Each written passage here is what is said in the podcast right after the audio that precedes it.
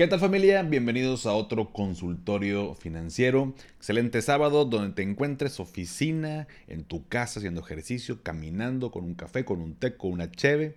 Bueno, si es muy temprano, yo estoy eh, esperando que lo hagas eh, ya en la noche, pero bueno, en alguna parte del mundo ya pudieran ser las, las 12 del mediodía, como decimos, como decimos los mexicanos. Por lo pronto, mm, rico café.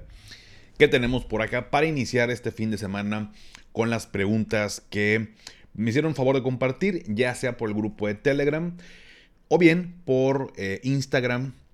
En TikTok, eh, la verdad es que como que uno no acostumbra a mandar mensajes por TikTok. Sí me ha mandado mensaje gente, pero serán unos 4 o 5 personas. Como que es más de entretenimiento. Pero también, si nada más tienes TikTok, bueno, pues también por ahí me puedes compartir tus preguntas. El día de hoy tenemos cuatro dudas de Jorge, Lisbeth, Diane y de Adrián. Así que vámonos de lleno con la primera pregunta. Y me dice Jorge Sánchez, eh, ¿cuál es la mejor opción para una tarjeta de crédito? Para sacar una tarjeta de crédito.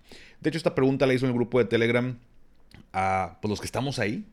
Eh, por ahí le, contestaron muy, muy padre, creo que fue por ahí, creo que Manuel quien le contestó. Em, perdón, no sé, no me acuerdo, eh, creo que fue Manuel. Pero bueno, el punto es, ¿Cuál es la mejor tarjeta de crédito? Ya hemos platicado de este tema, eh, pero me gustó también meterla en, este consultorio financiero adicional a lo que platicamos por el grupo, por el canal. Y es que no existe como esta tarjeta de crédito ideal, ¿no? Si hubiera una, te diría esta, o sea, ni le busques, saca esa tarjeta de crédito.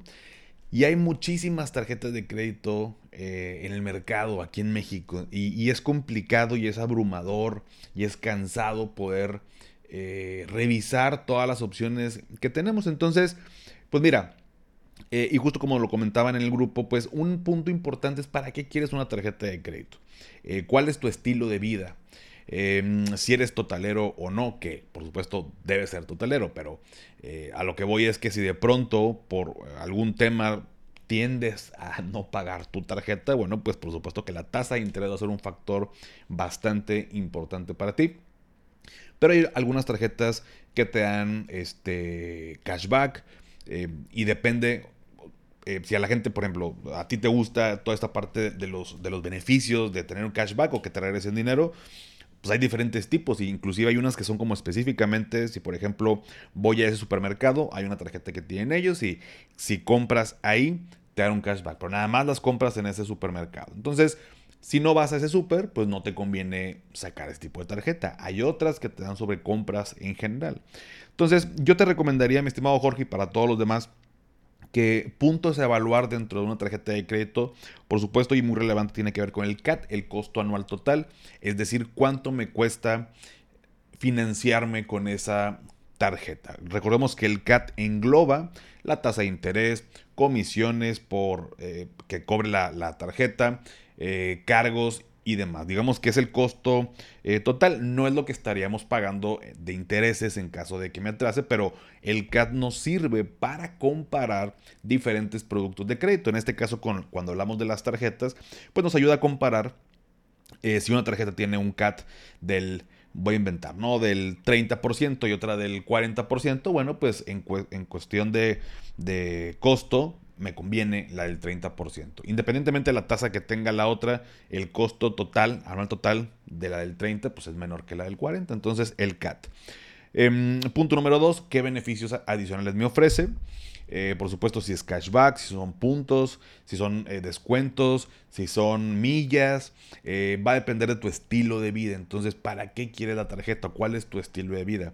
Hay una tarjeta o bancos que, por ejemplo, te dan acceso a preventas para conciertos, festivales y demás. Entonces, si eres una persona que te gusta o durante el año te gusta ir al festival, que si el Pal Norte, que si el Corona Capital, todos los que hay durante el año y que son, son muy de moda y tenemos varios en nuestro país, bueno, hay ciertos bancos que te dan acceso a esta, a esta preventa y pues tal vez pudiera no ser la más barata en cuestión de costo, pero te da ese acceso. Entonces, mientras seas responsable, pues digo, al final del día, si yo utilizo responsablemente mi tarjeta de crédito, no debería estar pagando ningún tipo de eh, interés.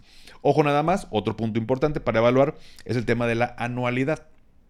Eh, hay algunas tarjetas que te cobran cierta anualidad y va muy de la mano con los beneficios que te ofrece. Entonces, si no vas a utilizar o si no vas a aprovechar los beneficios de esa tarjeta, pues considera una que no te cobre una anualidad o que la anualidad sea muy baja, porque si no vas a estar desperdiciando ahí ese dinero. Entonces, em, finalmente, mi estimado Jorge, también eh, para todos los demás, hay un, simulador eh, por así llamarle, de tarjetas de crédito de la Conducef. Googleenlo, así les va, les va a aparecer.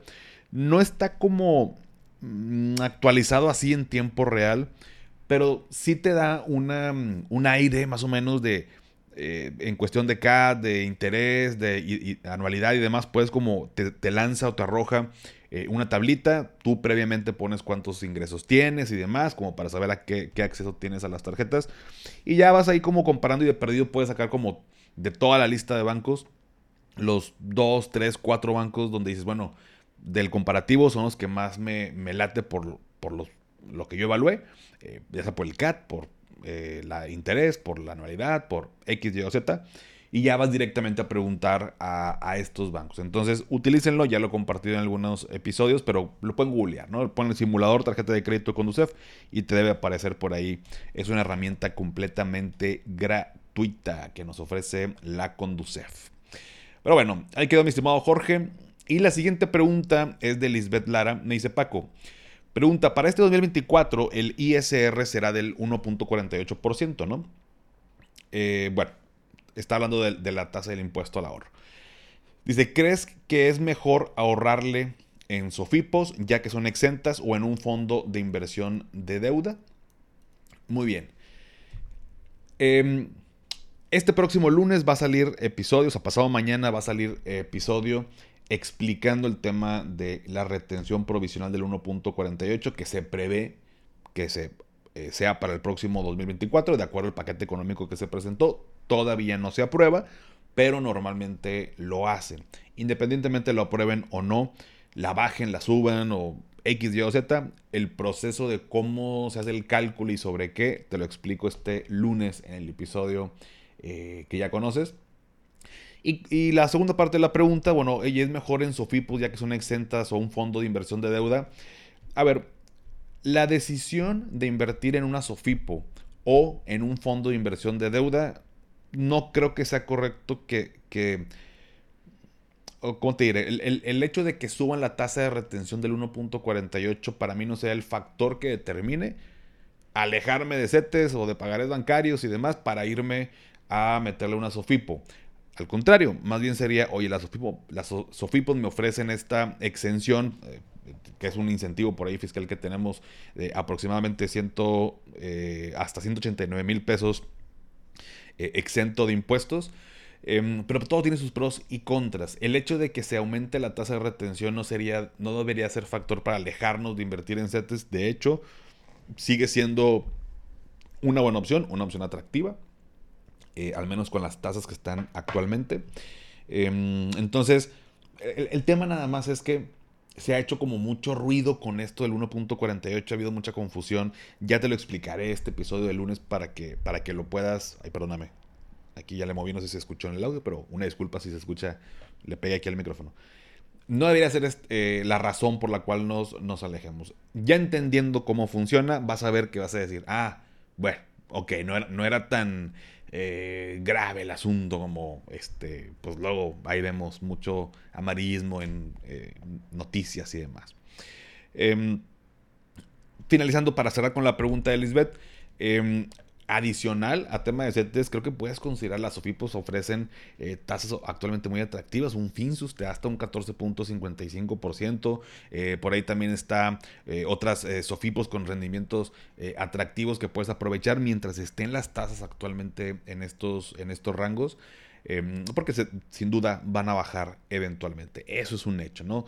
Em, entonces, em, el fondo de inversión de deuda, pues la verdad es que también ahí, pues yo le echaría un poquito más una pensada. De, pronto los fondos, pues te como cualquier fondo, te cobran una comisión por, por manejo. Habrá que ver cuál es la comisión. Eh, pero si vas a largo plazo, pues bueno, ya hablando de fondos de inversión, yo no, no, pues no lo haría en un fondo de inversión de, deuda, sino que tuviera un poquito más ahí de renta, de renta variable. Eh, va a depender también de tus metas, objetivos, plazo y aversión al riesgo.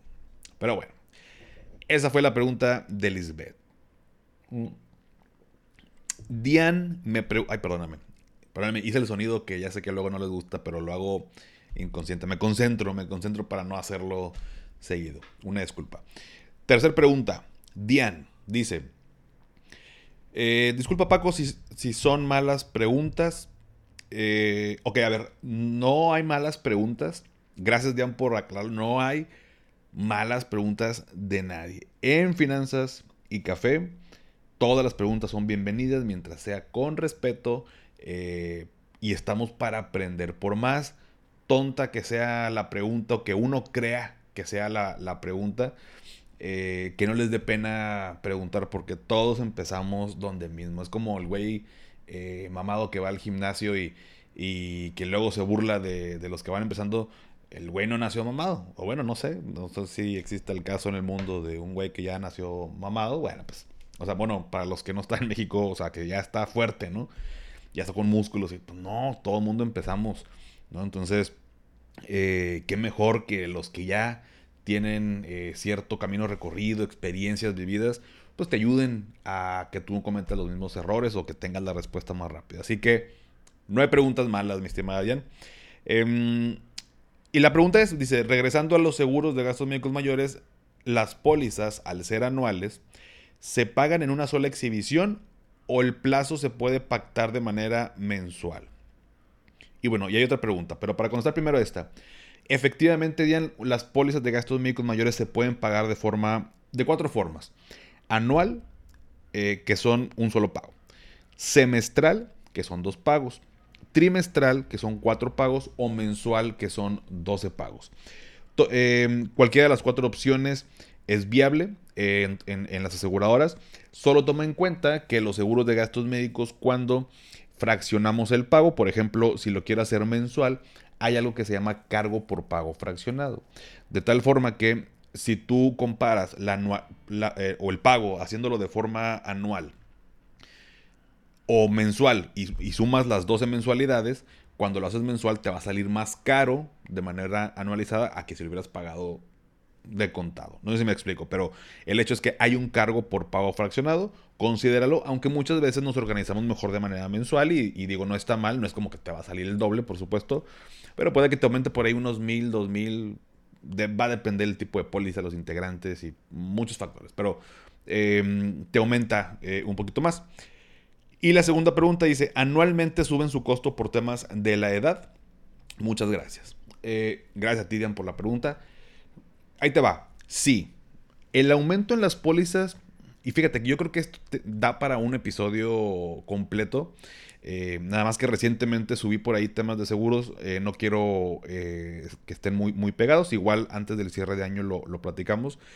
Pero el aumento en las pólizas de gastos médicos es un tema multifactorial.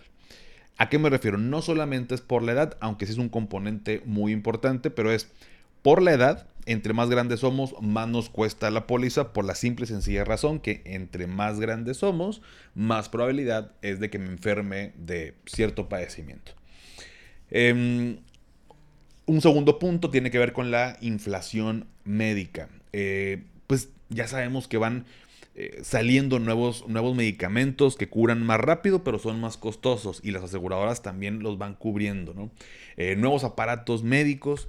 Em, vaya, va avanzando la tecnología, por lo tanto se va encareciendo los costos y las aseguradoras que cubren esa parte, bueno, pues también esto que implica que aumenta la siniestralidad en las compañías. Eh, ¿Qué es el otro factor? La siniestralidad. ¿Ya que nos referimos? Al número de casos o de siniestros que suceden en un año en particular en cada aseguradora. O sea, cuántas personas se enfermaron y cuántas personas se accidentaron y cuántas personas este, eh, tuvieron este bebé. O sea, todos los siniestros, bueno, la maternidad no es un siniestro, pero eh, de pronto si se complica o hay una complicación, bueno, ya, se abre un, siniestro. Pero el punto es, esos gastos que va cubriendo la aseguradora, bueno, se le llama la, la siniestralidad también tiene un impacto importante en el costo. Por ejemplo, cuando estábamos en, plena pandemia 2020, no se reflejó en el 2020 el, aumento tan pronunciado, pero el 2021 las renovaciones llegaron eh, poquito fuertes en general en las aseguradoras porque ya estaban absorbiendo la siniestralidad del, año anterior, de 2020, donde mucha gente, pues desafortunadamente falleció de COVID o si no falleció, los, eh, las atenciones en, el hospital pues eran de mucha lana, ¿no? Entonces eh, hubo mucho gasto, por así decirlo, por parte de la aseguradora, que efectivamente todas cubrieron, eh, pero pues impacta, nos impacta a todos. Y voy a agregar finalmente a tu pregunta, em, a tu duda, Diane, eh, es importante saber porque también es, fíjense, es una creencia que de pronto tienen las personas y muy válida, o sea, como, la verdad es que tendrías que estar como de este lado para, para saberlo, pero, oye, si yo me enfermo, ¿me va a costar más cara la póliza el siguiente año? La respuesta es no. O sea, no porque te hayas enfermado te va a costar más caro. Sí te va a costar más caro por lo que te acabo de platicar, pero no, no a ti en particular. Si tú y yo tenemos la misma edad y yo me enfermo y tú no, al siguiente año nos va a costar exactamente lo mismo. Oye, pero pues Paco ya, la, ya, ya lo utilizó, pues, pues cóbrale más a ese güey, pues ya, ya, utilizó la, póliza. Bueno, el punto es que eh, si a mí me pasa algo, ese costo eh, del siniestro se prorratea entre todos o se reparte, por así decirlo, entre todos los, el universo de asegurados en el país que tiene la compañía. De tal manera que esto permite, bueno, pues que por supuesto una persona, imagínate que tenga un siniestro de 10, 15, 20, 30, 40 millones de pesos, pues al siguiente año le va a salir impagable su póliza. Entonces, la siniestralidad, eh, o sea, digamos, todos pagamos una póliza, y si uno se enferma, bueno, pues eh, le va a costar lo mismo, pero se reparte ese, ese costo entre todos. Y si un día yo utilizo la póliza, eh, se reparte entre todos. Entonces, em, no te va a costar más caro si te enfermas o si la utilizas. No es parte de, la duda así directamente, pero es parte de este show de si suben el costo por temas de la edad. Entonces, resumiendo nada más la pregunta, si aumenta por edad, eh, por inflación médica, y normalmente la inflación médica es más alta que la inflación del país, em, por siniestralidad eh, de la compañía y también por ahí luego de pronto la siniestralidad por producto de cada, de cada compañía y, bueno, por eso decimos que es un tema multifactorial. La neta no está chido luego los aumentos y es todo un tema que hay que tratar de, ya para nuestro retiro, inclusive hay que ahorrar para pagar la póliza de gastos médicos mayores. Em, y bueno, iba a decir un dato, pero bueno, déjame primero. Este, tengo una persona que paga bastante, pero no quiero. Eh, déjame pienso si lo puedo comentar o si le puedo preguntar para, para comentarlo, pero es todo, todo un tema. Pero bueno, muchas gracias, mi estimada Diane. Y por último, la cuarta pregunta es del buen Adrián Díaz, que barriendo en home llegó la pregunta porque antes de grabar me mandó mensaje por, por Instagram. Dije, bueno, pues de una vez vamos a incluirla para este sábado porque eh, pues ya, luego no se me vaya a pasar. Y me dice, Paco, mi duda es, ¿qué servicios ofreces? Eh, es decir, tengo entendido que podemos contratar un PPR contigo, pero podemos contratar un seguro de gastos médicos, o puede ser mi asesor financiero de confianza, o es pura consultoría, o qué onda, o qué, o qué. Entonces, mi estimado Adrián, eh, la respuesta, soy asesor eh, desde hace 14 años. De hecho, ya en noviembre cumplo 15 años. Si Dios quiere, eh, desde que prácticamente me gradué, me dedico a esto que me apasiona. Soy asesor en temas de seguros. Eh, entendamos cómo PPR, gastos médicos, de vida, de mm, educativos para la mujer, de protección, de ahorro, etcétera, etcétera. Lo que tenga que ver con seguros de personas. Yo no ofrezco servicios de seguros de auto, de negocio, de casa, de no, para eso tengo gente con quien tengo una, una, alianza de ellos sí manejan y va para allá. Yo decidí especializarme en personas y mi maestría fue realizar, mi maestría en seguros fue para personas y para empresas. Eh, y hablando con de empresas no me refiero al, al, edificio, al dueño, a los dueños, a los socios. Me especializo en esa, en esa parte. Entonces, eh, es lo que he venido haciendo, así está mi maestría, es lo, el servicio que ofrezco. La asesoría en estos temas no tiene ningún costo. Em, por supuesto me convierto en el asesor de las personas cuando alguien contrata un PPR conmigo. Y normalmente, bueno, pues tenemos contacto por ahí durante el año y si tienen dudas, pues las resuelvo, pero eh, pues tenemos ya una relación de cliente-asesor. Y también, bueno, pues em, en, otro tipo de servicios para personas también están las asesorías personalizadas. Esas sí tienen un costo. Gente que quiere resolver un problema. Eh, primero les pido que me manden un breve, una breve explicación de qué problema quieren tratar para saber si yo puedo ayudarles. Eh, no me gusta sentir que cobro, bueno, al menos hasta ahorita no, no me ha pasado gracias a Dios justo por esto, pero no quisiera que cobrarte de algo que no pueda resolver, porque si no soy yo, tengo gente, tengo contadores, eh, abogados, fiscalistas, o sea, que te puedo encauzar y bueno, mejor págale a esa persona una asesoría y, y te va a ayudar. Pero si sí lo puedo hacer con mucho gusto, también eh, están este tipo de asesorías. Tienen un costo en la, en la liga de, de, la biografía de Instagram le picas y te manda eh, a, la serie de cosas también que, tengo por ahí gratuitas y, demás. Pero viene la asesoría personalizada, le picas, te manda la descripción, ahí viene duración, costo, lo que podemos tratar y con mucho gusto si tienes dudas, pues me las compartes. Y eso yo creo que básicamente, mi estimado Adrián, es lo que yo ofrezco a, personas. En tema de empresas, bueno, eh, pues, he realizado pláticas, conferencias, cursos, eh, muy como, trato de hacerlo muy personalizado como más traje a la medida. Ya he tenido la, fortuna de, ser eh, conferencista, de dar algún, varios cursos en empresas, tanto aquí y ahora me tocó hace algunos meses dar una plática eh, a la gente al corporativo de Didi. Eh, fui a la Ciudad de México, estuvo muy padre, fue a los mejores conductores de, de, pues de allá y bueno ya es un poquito más como personalizado el asunto, pero ya es más para el lado de, empresas, que, bueno, esa parte ya le estoy dando un poco más de estructura con una persona que, tengo acá en Finanzas y Café, así que, eh, pero bueno, eso tiene que ver con empresas, no tanto como para personas. Y eso es, ya Finanzas y Café, que si eventualmente, y como ya lo he mencionado, voy a poner, eh, voy, voy a ofrecer de los cafés, el café que más me gusta, voy a ver si lo puedo, eh, que sea de un, no sé, un productor y que podamos hacer ahí negocio y decir, oye, pues tú véndeme el café, yo armo los paquetes, le ponemos la marca, metemos una marca Financia y Café y, les, y lo ponemos también, es una idea que tengo como parte de, o sea, como parte de, no sé, me gustaría, estaría chido tener como tu propia marca de café, por supuesto, eh, y bueno, ya será, no, no es tal vez la prioridad. Sinceramente, eh, hay cosas todavía más importantes en el proyecto, pero eh, ofreceremos esa, esa parte, sin duda alguna. Unas tacitas también. Estaría chido tener tazas personalizadas para regalar a clientes, personas, seguidores, hacer ahí dinámicas y demás. Pero bueno, ya me extendí. Eh, nunca me han preguntado eso, Adrián. Bueno, no así en, un consultorio o en las redes de qué ofreces. Eh, pero te agradezco porque, bueno, sí me sirvió tal vez como un poquito como comercial.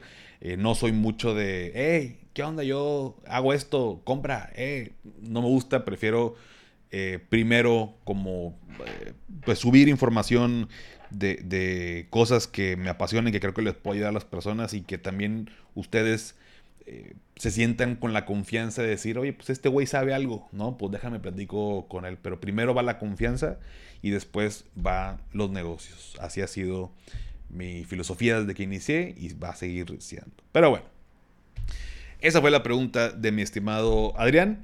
Eh, y esas fueron las preguntas que tuvimos para este sábado. Únete al grupo de Telegram para que me mandes tus dudas. Eh, la liga está en la descripción. Sígueme en Instagram, TikTok, Facebook y X anteriormente Twitter como arroba finanzas y café. Suscríbete a mi canal de YouTube eh, Finanzas y Café, dale seguir en Spotify para que aparezcan los episodios en automático como cada sábado. Eh, y si todavía no has calificado el podcast en Spotify desde la aplicación, me ayudarías muchísimo si me regalas 5 estrellas, obviamente solo si te gusta el contenido y esto me ayuda a llegar a más personas.